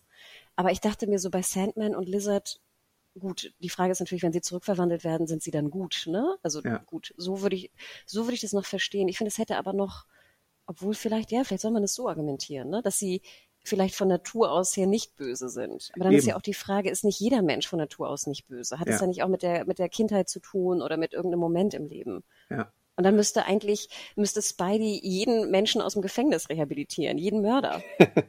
Ja. weißt du? Also, aber na gut, ich glaube, ich höre auf. Ich, ich verstehe, glaube ich, den Punkt jetzt ein bisschen besser, dass das einfach auch so ein bisschen dazugehört, dass es so sein muss. Ja. Bei Norman Osborn ist es ja auch tatsächlich so, äh, dass die Erwartungshaltung erstmal ist, dass er die ganze Zeit über böse ist, aber dann taucht er zum Beispiel bei Feast auf, also da, wo May arbeitet und äh, sucht um Hilfe und möchte irgendwie äh, ein Heilmittel finden, wenn es denn möglich ist und äh, dem wird ja dann auch Vertrauen geschenkt, aber irgendwann kommt halt diese Goblin-Persönlichkeit heraus. Es ist ja auch in den Raimi-Filmen etabliert, dass du den normalen, ahnungslosen Osborn hast, aber manchmal kommt halt durch das Serum dann der böse Goblin hervor oder wenn er mhm. in den Spiegel reinschaut und so, ne? Und äh, diese, diese, diese beiden äh, Elemente der Schurken hast du halt immer wieder. Also bei, bei Lizard hast du halt auch, wenn er jetzt Kurt Connors wäre, dann ist er ja eigentlich ein normaler, netter Typ, aber irgendwann übernimmt halt die animalische Seite, die wir in dem Film quasi ja nur sehen. Bei Elektro ist es so ein bisschen so, äh, mit ihm kann man tatsächlich sprechen, aber er wird auch von dieser Macht korrumpiert. Er sieht so das Potenzial in dem Strom, was er haben könnte. Er weiß, wenn er, wenn er seine Kräfte entfalten würde, dann könnte er eigentlich irgendwie alles mit einem Fingerzeig ausmachen. Also jeder von den Schurken bringt so ein bisschen was mit. Sandman ist wahrscheinlich noch der harmloseste, weil er eigentlich einfach nur zu seiner Tochter zurück möchte und deswegen immer eher so in der Situation agiert und am Anfang ja auch Spider-Man hilft beim Kampf gegen Elektro und äh, halt auch am dankbarsten ist über die Heilung, würde ich fast sagen. Bei Doc Ock ist es halt dieser Fremdkontrollchip und so und da sieht man ja auch relativ schnell, dass er, dass er eigentlich irgendwie Sympathie mit den äh, Parkers hätte. Also mhm. da gibt es schon diverse Elemente, die da sind, aber es ist natürlich die Tragik, dass es, dass man dem Goblin nicht vertrauen kann, wenn, wenn denn diese Seite herauskommt und dass Peter dann damit bezahlen muss, dass seine Tante halt stirbt. Und das ist halt so, da möchte man ihn halt so auch so ein bisschen schütteln, dass er so vertrauenswürdig und naiv ist. Aber irgendwo gehört das, glaube ich, auch zu der Charakterisierung, wie dieser Tom Holland äh, gezeigt wird im MCU dazu. Finde ich aber auch ganz interessant, dass wir diese, diesen äh, ja, ikonischen äh, Satz vorher in den beiden Filmen noch gar nicht gehört haben. Ja. Oder? Das fand ja. ich ganz interessant. Ja. Und auch äh, hier eine gute, in Anführungsstrichen, Sterbeszene von Mercer Tomei. War sehr ja. glaubwürdig. Ich hatte auch ein bisschen, also ich habe nicht geweint wie bei Endgame oder so, aber ich war schon traurig, dass sie es äh, gemacht haben. Weil ich hatte fast äh, gedacht, jetzt drücken sie vielleicht doch den Knopf, weil äh, Mary, äh, MJ hat ja dann die Kontrolle über diese magische Box, wo man eigentlich nur den Knopf hätte drücken können und sie dann sofort zurückschickt. Ich dachte vielleicht, dass man das so ungeschehen macht. Aber nee, man bleibt bis zum Ende des Films dabei, dass Aunt May jetzt ein äh, Opfer dieser ganzen Sache ist. Natürlich gibt es dann noch eine andere Auflösung, zu der wir gleich auch noch kommen. Aber ich habe dann noch ein paar andere Themen. Ähm, aber man bleibt so konsequent mit Aunt May auf jeden Fall. Ja, das fand ich ein bisschen schade, dass Spider-Man da nicht noch irgendwie drüber nachgedacht hat, das wieder rückgängig zu machen. Hm also er überlegt seine Offenbarung jetzt in der Welt, dass er Spider-Man ist, rückgängig zu machen. Er überlegt aber nicht, seine Tante zu retten. Ja. Weil ich glaube, er weiß auch irgendwann, dass man zu sehr äh, in gewisse Sachen. Also vielleicht ist es auch der Butterfly-Effekt, mit dem er vertraut ist oder so. Weil ich meine, im DC-Universum, wenn du eine Mutter rettest, äh, wie es der Flash zum Beispiel tut, dann hast du halt auch ein komplettes DC-Universum, was dann äh, gänzlich anders aussieht. Oder es gibt auch eine DC-Story äh, um Superman, wo ein Nagel dazu führt, dass halt äh, das Auto von den Kents äh, einen Verkehrsunfall hat und jemand völlig anderes Superman großzieht. Weißt du, da gibt's halt, gibt es halt in den Comics oft solche Konsequenzen, die man vielleicht auch bedenken müsste. Genau, aber ich finde, er hätte es auch interessant gefunden, wenn er zumindest drüber nachdenkt. Ja, stimmt. Hm? Ähm, ja, soll ich noch mal kurz erzählen, wo ich fast geweint habe? Ja, mach mal. Und ich sehr happy war, dass ich mich auch daran erinnerte. Also ja. ich, ich bin, sitze ja immer im Kino und denke, okay, jetzt findet ein, ein Hinweis statt oder ein Verweis auf ein anderes Werk oder auf äh, einen Punkt im MCU. Und dann denke ich immer, habe ich es verstanden oder nicht? Mhm. wahrscheinlich fallen mir die Hälfte auch gar nicht auf. Aber hier war ich sehr froh, dass ich äh, den Hinweis ähm, und den Rückbezug verstanden habe. Und zwar ähm, endet es ja, sage ich mal, nachher in einem großen Kampf. Ähm, also die drei Spider-Mans tun sich zusammen gegen jetzt die, die Gegner und äh, das findet an der Freiheitsstatue statt. Die Freiheitsstatue ist ganz bronzen. Ich glaube, die ist noch nicht äh, oxidiert oder reoxidiert, Re Redoxreaktion. Ich glaube, das ist das bei Kupfer. Äh, Chemiker ja. da draußen und Chemikerin. Ähm, und äh, da ist natürlich ein wildes Gerüst äh, drüber und der Kampf beginnt. Und ich mochte sehr gern dieses Zusammenspiel zwischen den drei Spider-Mans, die dann natürlich auch so ein bisschen realisieren, wir müssen als Team agieren. Ne? Weil sie immer Einzelkämpfer wir, sind, ja. Dann können wir sie besiegen. Ähm, und dann ist eine Szene, wo MJ vom Gerüst fällt ähm, und äh, Tom Holland Spider-Man, ich glaube Spider-Man 1, ne, wird er auch genannt, ja. ähm, es nicht schafft, sie zu retten, weil er kurz abgefangen wird vom Goblin und dann äh, Andrew Garfield Spider-Man sie retten muss ja. und kurz vorm Boden sie rettet ja. und in dem Moment äh, auch sehr, sehr bewegt ist davon. Und ich glaube, nachher fragt MJ auch so, ne, are you okay oder are you okay, ne? Ähm, und da fiel mir natürlich wieder ein, dass in, was war das, in Teil 2, Amazing Spider-Man? Genau ähm, Gwen Stacy? Ja. Ah, ähm, stirbt. Was fand ich eigentlich eine, okay, jetzt spoiler ich den, sorry. Soll ich ihn spoilern? Ja, ist ja okay. Ähm, was eine krasse Szene war. Also fand ich auch äh, Wahnsinn. Und dass da nochmal Rückbezug genommen wird, fand ich war sehr, sehr cool. Und da hatte ich wirklich so ein bisschen, auch weil Andrew Garfield ja einfach auch diese, diese zarten Momente so wunderbar transportieren ja, kann. Stimmt. Und da äh, ne, merkst du einfach auch, was das für ein guter Schauspieler logischerweise ist. Und da war ich echt gerührt. Also ja, das fand ich toll, dass man da diese Universen auch wirklich so gut hat wieder zusammenführen können. Ja, da geht es mir ähnlich. Die Szene hat mir auch Gänsehaut gemacht und ich dachte mir so, good job, Garfield. Mhm. good job, Drehbuchautoren und Autorinnen. Also das war wirklich, fand ich mit Abstand eigentlich die mit die beste Szene, muss ich sagen. Ja, es gibt halt viele Callbacks. Auch äh, der Maguire, Spider-Man, wird halt auch irgendwann mal gefragt, wie es um seine Liebe geht. Und er sagt, it's complicated, aber es ist dann doch irgendwie MJ.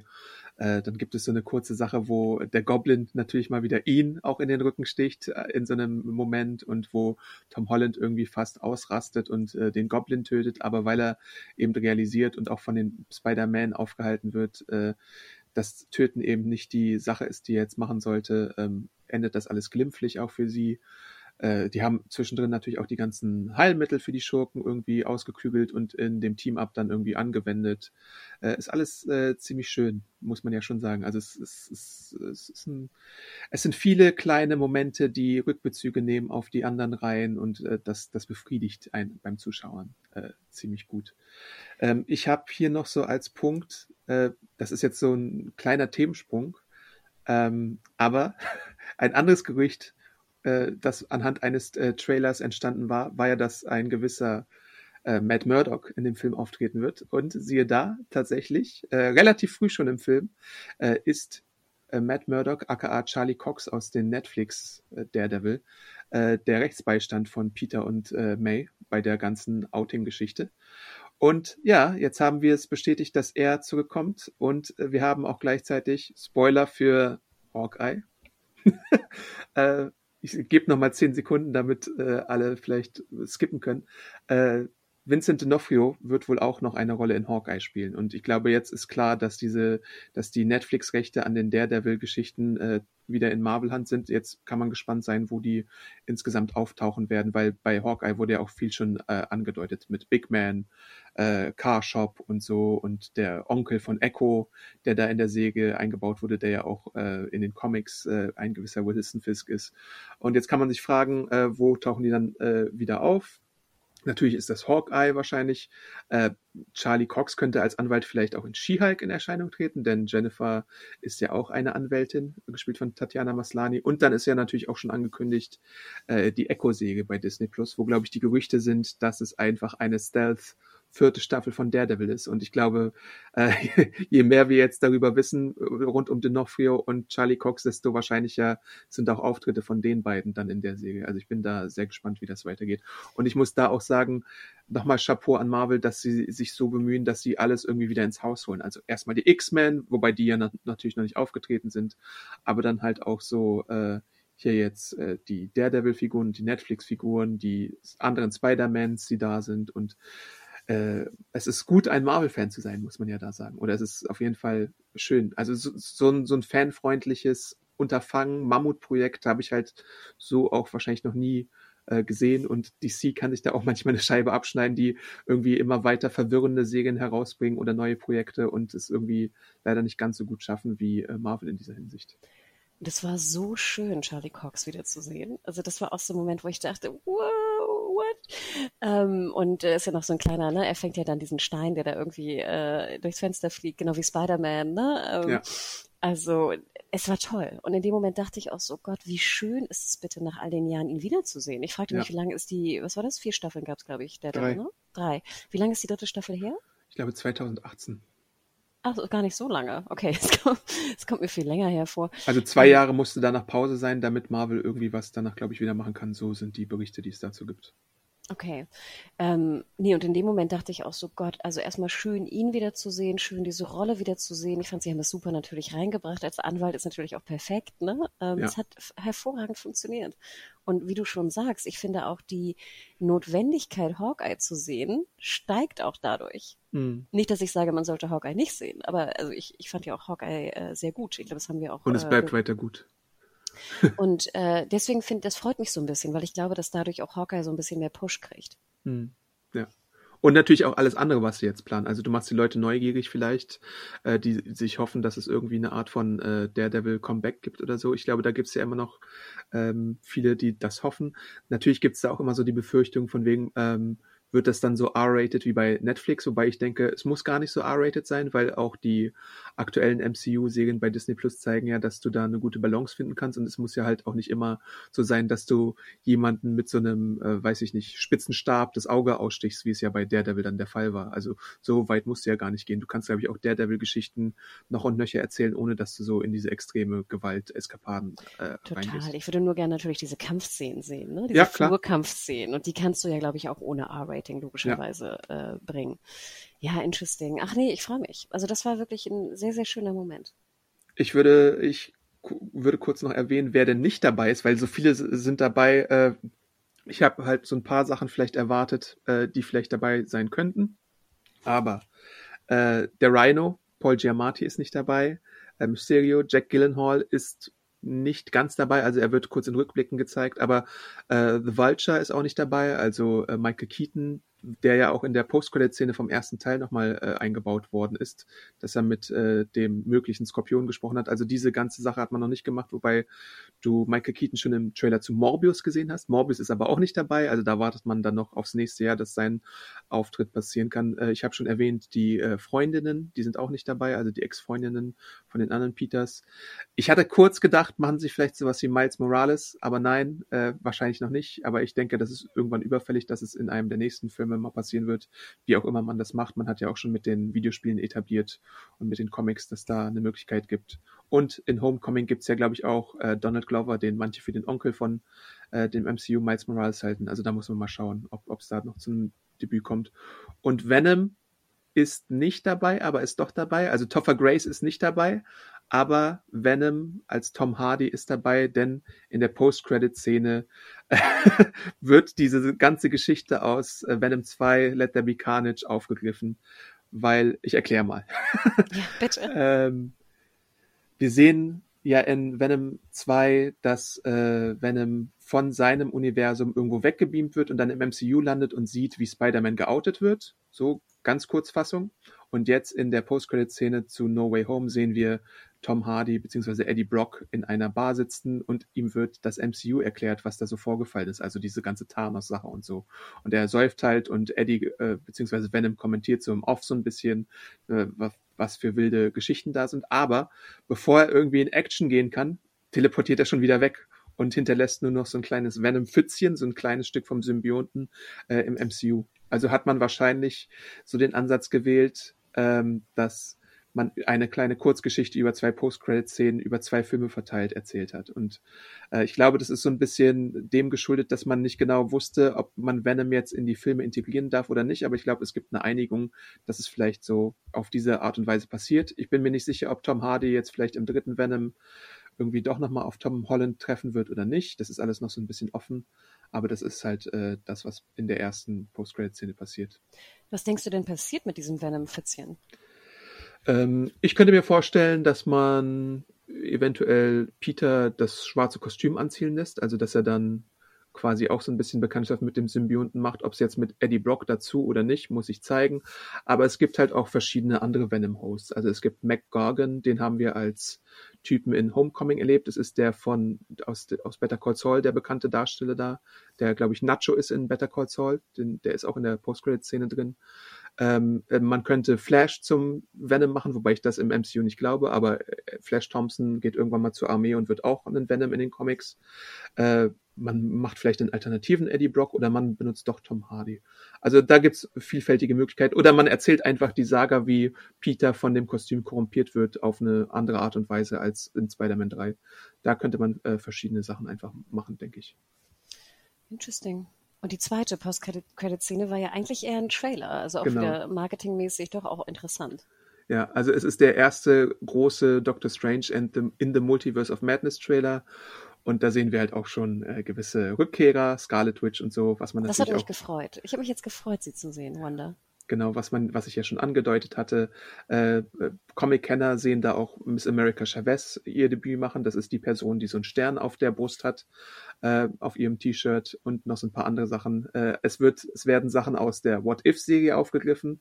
Der böse Doctor Strange ist da dabei. Wir sehen äh, Baron Mordo wieder, äh, also Chiwetel Ejiofor äh, der ja dann auch im ersten Teil eine Rolle gespielt hatte. Und wenn wir jetzt schon äh, dabei sind und im Spoiler-Teil sind, äh, am Anfang des Filmes wird ja auch gesagt, äh, Doctor Strange ist gerade gar nicht der Sorcerer Supreme, sondern weil er weggeblippt wurde, war das äh, wegen einer Technicality oder ist das wegen einer Technicality gerade auch Wong äh, der natürlich auch einen Kurzauftritt hatte. Ich weiß jetzt nicht, ob der Auftritt von Wong mit dem Auftritt in Shang-Chi korrespondiert. Vielleicht gibt's da irgendwann noch so einen äh, Schnitt, der das irgendwie äh, clever zusammenschneidet. Aber Wong haben wir ja auch in Shang-Chi mit Abomination da bei diesem Kampfturnier gesehen. Heißt das denn jetzt, also diesen Trailer, der war noch nicht veröffentlicht, ne? Genau. Correct? Ist er bis jetzt auch noch nicht veröffentlicht? Der Also ist bisher auch müssen- noch nicht veröffentlicht. Ne? Sprich, die Leute müssen eigentlich in Spider-Man ins Kino gehen, um Ja. diesen Trailer zu sehen. Ich denke mal, der wird jetzt die Tage irgendwann veröffentlicht, aber vielleicht zum US-Kinostart äh, wäre ja wahrscheinlich eine Möglichkeit. Oder sie lassen es halt so ein bisschen exklusiv, dass du wirklich äh, ins Kino gehen musst für eine Woche oder zwei, bis sie dann den Trailer herausbringen. Weil das finde ich ja eine interessante Strategie, eigentlich zu sagen, wirklich, also, ne, wenn ihr mitreden wollt und den Trailer sehen wollt, müsst ihr ins Kino gehen. Mhm. Mhm. Hat- Das hatten wir auch noch nicht, oder? Also ich glaube, damals bei äh, Star Wars Episode 1 The Phantom Menace haben sie ja äh, den Trailer zum Beispiel exklusiv an so bestimmte Filme gebunden in den USA. Und dann musstest du, glaube ich, ich glaube, wenn ich den Podcast richtig in Erinnerung äh, habe, den ich gehört habe, Wing Commander zum Beispiel, musstest du dir angucken, wenn du den Trailer zu Phantom Menace sehen wolltest. Okay. Aber dann war der Trailer sozusagen im Trailer-Reel vor der Veröffentlichung des Films, also im Kino Genau. zu sehen. Der war Ja. nicht jetzt hinten als Nee, Post-Credit-Scene. nee, nee. Es gab mal äh, ein Beispiel, wo äh, im MCU, glaube ich, ein X-Men-Trailer am Ende äh, gezeigt wurde.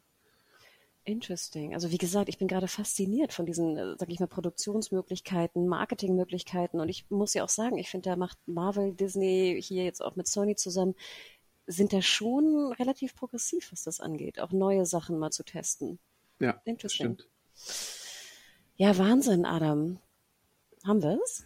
Äh, ich glaube, ich habe so ziemlich alle Punkte, die ich erwähnen wollte, erwähnt. Natürlich könnt ihr auch meine äh, spoilerfreiere Kritik äh, bei serienjunkies.de nachlesen. Äh, ich habe da ein bisschen natürlich auch, weil ihr das äh, selber mal genießen sollt, so um gewisse Sachen herumgeschrieben äh, und äh, diverse Sachen nicht verraten. Aber auf jeden Fall denke ich, sollte man, wenn man Spidey-Fan ist, sich den Film nicht entgehen lassen, weil halt wirklich einiges da äh, drin ist. Und ich bin, ach so, es war es noch gar nicht, Hannah, sorry. Du hast recht. Ich habe jetzt hier noch einen Punkt, nämlich das Ende, über das wir noch gar nicht so richtig gesprochen haben. Also das eigentliche ja, Ende. stimmt ja. Ähm, denn Peter sieht ja ein, dass äh, das alles, was er sich da äh, erkämpft hatte, nicht so richtig funktioniert und bittet dann Strange in der Hitze des Gefechts irgendwann, als, als der Kampf schon so ziemlich gewonnen scheint, weil auch der Goblin dann äh, geschlagen ist, äh, den Zauber, den er eigentlich wollte, richtig auszusprechen. Und dann sagt er, äh, bitte lasse wirklich alle vergessen, dass ich äh, Spider-Man bin. Und das machen, macht er dann auch. Und dann vergisst auch irgendwie äh, MJ und Ned vergessen auch, dass er Spider-Man ist und Doctor Strange tut das auch. Und äh, wie gesagt, May bleibt tot. Und dann sehen wir so einen Schnitt und dann äh, besucht Peter oder hat Peter eigentlich die Absicht, MJ und Ned wieder einzuweihen in sein Geheimnis, aber sieht, dass sie bei dem Donut Shop arbeitet und wahrscheinlich bei MIT angenommen wurde, genauso wie Ned und äh, hat auch sich so die Worte schon zurechtgelegt, die er ihr sagen möchte und so, aber sieht dann halt, dass sie glücklich ist und vielleicht eine neue Chance hat auf äh, ein unbesch, äh, wie nennt man das, un unspidermantes Leben, sagen wir mal so, und lässt sie dann doch äh, in Ruhe. Und dann äh, näht er sich ein neues Kostüm, inspiriert von den anderen beiden Peter Parkers, was nicht mehr so Iron Man Technology ist, sondern tatsächlich wie ein Friendly Neighborhood Spider-Man aussieht. Äh, Sieht sehr shiny aus. Genau, es ist aber, glaube ich, Stoff und ich glaube, die These, die man dann haben könnte, ist halt, dass es jetzt der wirklich äh, der der Typ ist, der da durch die Nachbarschaft schwingt und sich irgendwie um Katzen und kleine Fälle kümmert, anstatt sich um große Weltrettung und Universumsrettung Dinge zu kümmern. Ähm, Ich fand das sehr schön, das äh, Ende, ehrlich gesagt. Also traurig, klar, war auch schön in dem Sinne, weil ich finde schon, dass die Frage, ob du als, wenn du jetzt mit Spider-Man befreundet bist, was, in was für Gefahr du dich bringst, ne, ist Ja. natürlich immer eine, eine große Frage. Und hier fand ich das eigentlich ganz schön gelöst, dass die beiden, also auch Ned und äh, MJ, jetzt weiterhin befreundet sind ähm, und einfach eine hoffentlich sorglose, glückliche Zukunft haben werden. Ja. Und es ist natürlich wahnsinnig traurig, auch jetzt für diese äh, Liebe-Freundschaft, die äh, Peter mit denen hatte, wahnsinnig traurig. Aber ich denke, das ist ja auch etwas, was er hat lernen müssen, ne? dass er einfach seine Freunde nicht in Gefahr bringen darf. Was er ja, ja auch getan hat einfach vorher ja. immer wieder. Ähm, ich fand es sehr schön. Ich musste dich dann erstmal draußen fragen, warum die nicht sich erinnern an ihn, weil ich immer dachte, die wären in derselben Schule gewesen. Mhm. Also das zumindest in der Offensive vielleicht jetzt nicht befreundet sind in der Schule. Erinnerst du dich ja an die Peaks ja. irgendwie in deiner Stufe oder Klasse oder irgendwo? Aber meine Antwort darauf ist halt, äh, da gibt's die Comic, äh, den Comic wie nennt man das, nicht Inzidenz, Präzedenzfall, äh, wo das halt auch passiert ist mit One More Day, äh, wo der Teufel äh, eingreift und die Welt äh, vergessen lässt, dass Peter Parker Spider-Man ist, nachdem er sich in Civil War geoutet hatte. Ähm, und da ist es halt so, dass gewisse, dass eigentlich alles gelöscht wird aus der, aus der Sicht von denen. Also ich glaube, dann haben die auch vergessen, dass die vielleicht schon mal zusammen in der Klasse waren und Peter ist halt, war halt da, aber die hatten irgendwie keine Freundschaft. Also das ist so das, das Ding, dass Peter damit leben muss, dass er sich erinnert, aber halt keiner äh, sich an ihn erinnert. Und das, dann gibt es halt auch solche Sachen in den Comics, dass wenn eine Schlagzeile war, dass Spider-Man sich outet oder irgendwie sowas, dass es dann aus magischen Gründen äh, diverse äh, äh, Sachen gibt, die dann nicht mehr einsehbar waren. Und deswegen immer erst, wenn Peter dann selber zu jemandem hingegangen ist und sich nochmal geoutet hat, dann strömten entweder die Erinnerungen zurück oder äh, sie wussten es dann halt. Ich hätte es fast noch trauriger gefunden, wenn sie ihn kennen aus der Klasse, aber halt nicht mit ihm befreundet sein ja, wollen. Ja, ja. Weißt du? Ja. Und deswegen, das fand ich ein bisschen verwirrend. Aber ja, ich fand, es war ein sehr, sehr gutes Ende und wie gesagt auch sehr traurig. Und wie du schon sagst, dann haben wir so Peter, wie ich ihn auch so in Erinnerung habe aus den Comics, die ich damals gelesen habe, irgendwie in den ja. mittleren 80ern, dieses einsame, einfache Zimmer und er hat dann, nimmt dann vielleicht irgendeinen Job an oder sowas und äh, macht dann sein Ding. Genau, ich bin gespannt, was sie jetzt machen, ob sie die äh, College-Jahre jetzt machen. Wege natürlich liegt Läge auf der Hand. Sie können aber natürlich auch seine Jahre bei Horizon Labs, wo er einen Job angenommen hat, äh, machen oder wo er dann später selber eine Firma gründet. Aber ich glaube, das ist vielleicht noch sogar eher Zukunftsmusik. Ich denke, sie machen die College-Jahre. Ich würde spekulieren, äh, Harry und Gwen werden in den nächsten Filmen eine Rolle spielen. Ich würde mir wünschen, dass wir MJ und Ned irgendwie wiedersehen, aber ich würde es nicht unbedingt, also kann sein, aber ich würde es nicht unbedingt garantiert annehmen. Würde mich freuen, aber mal sehen. Weil das Ding ist halt auch, sie gehen wahrscheinlich zum MIT und in den Comics ist Spider-Man klassischerweise auf der NYU und auch in den Videospielen, glaube ich. Und deswegen könnte man da so eine neue Freundesklicke irgendwie aufmachen. Ich finde das jetzt auch eigentlich ein ziemlich rundes Ende für Ned und MJ. Also klar, ja. Ned wurde noch so ein bisschen gespoilert hier mit seinen magischen Fähigkeiten, aber ich finde, das ist jetzt eigentlich ein schöner runder Abschluss und ich würde jetzt gerne eigentlich was Neues sehen, glaube ich. Ja. Mal sehen, was sie daraus machen. Na Judy, vielleicht kann ich noch kurz ein bisschen spoilern. Äh, wir werden auch noch ein paar Podcast-Folgen ähm, für euch parat haben. Ich hoffe, wir schaffen das alles zeitlich. Es wird noch ein großes Redaktionsspecial geben zu den besten neuen und auch alten Serien, zumindest Teilen davon, ähm, aus der Redaktion, also wo ihr auch die, die liebe Gang nochmal alle hören könnt. Wie gesagt, wir arbeiten äh, gerade dran. Das wird wahrscheinlich so in der, vielleicht in diesem Wochenende und auch in der nächsten Woche in zwei Teilen veröffentlicht werden. Und wir hoffen natürlich auch noch einen Witcher-Podcast euch bringen zu können. Also da ist auch sehr viel Druck gerade drin. Deswegen haltet Ausschau. Ähm, wenn ihr nur jetzt Spider-Man äh, hört, äh, frohe Weihnachten natürlich vorab und bleibt gesund. Das Wichtigste. Jo. Und ansonsten Feedback immer gerne podcast.serienjunkies.de als E-Mail oder unter die Artikel oder uns bei Twitter anschreiben. Äh, ich bin Awesome Arndt bei Twitter. Ich mach's mal diesmal andersrum. Oh mein Gott, ich breche die Regel. Und du bist? Ich bin Hanna Huge, also at Hanna Huge, auch bei Twitter. Genau, viel Witcher-Content, aber genau, fragt uns da einfach oder, oder sagt uns, was ihr gedacht, was ihr denkt über den neuen Spider-Man. Jo, und wir hören uns dann bald wieder. Bis dann, Spidey Folks. Ciao. Bye.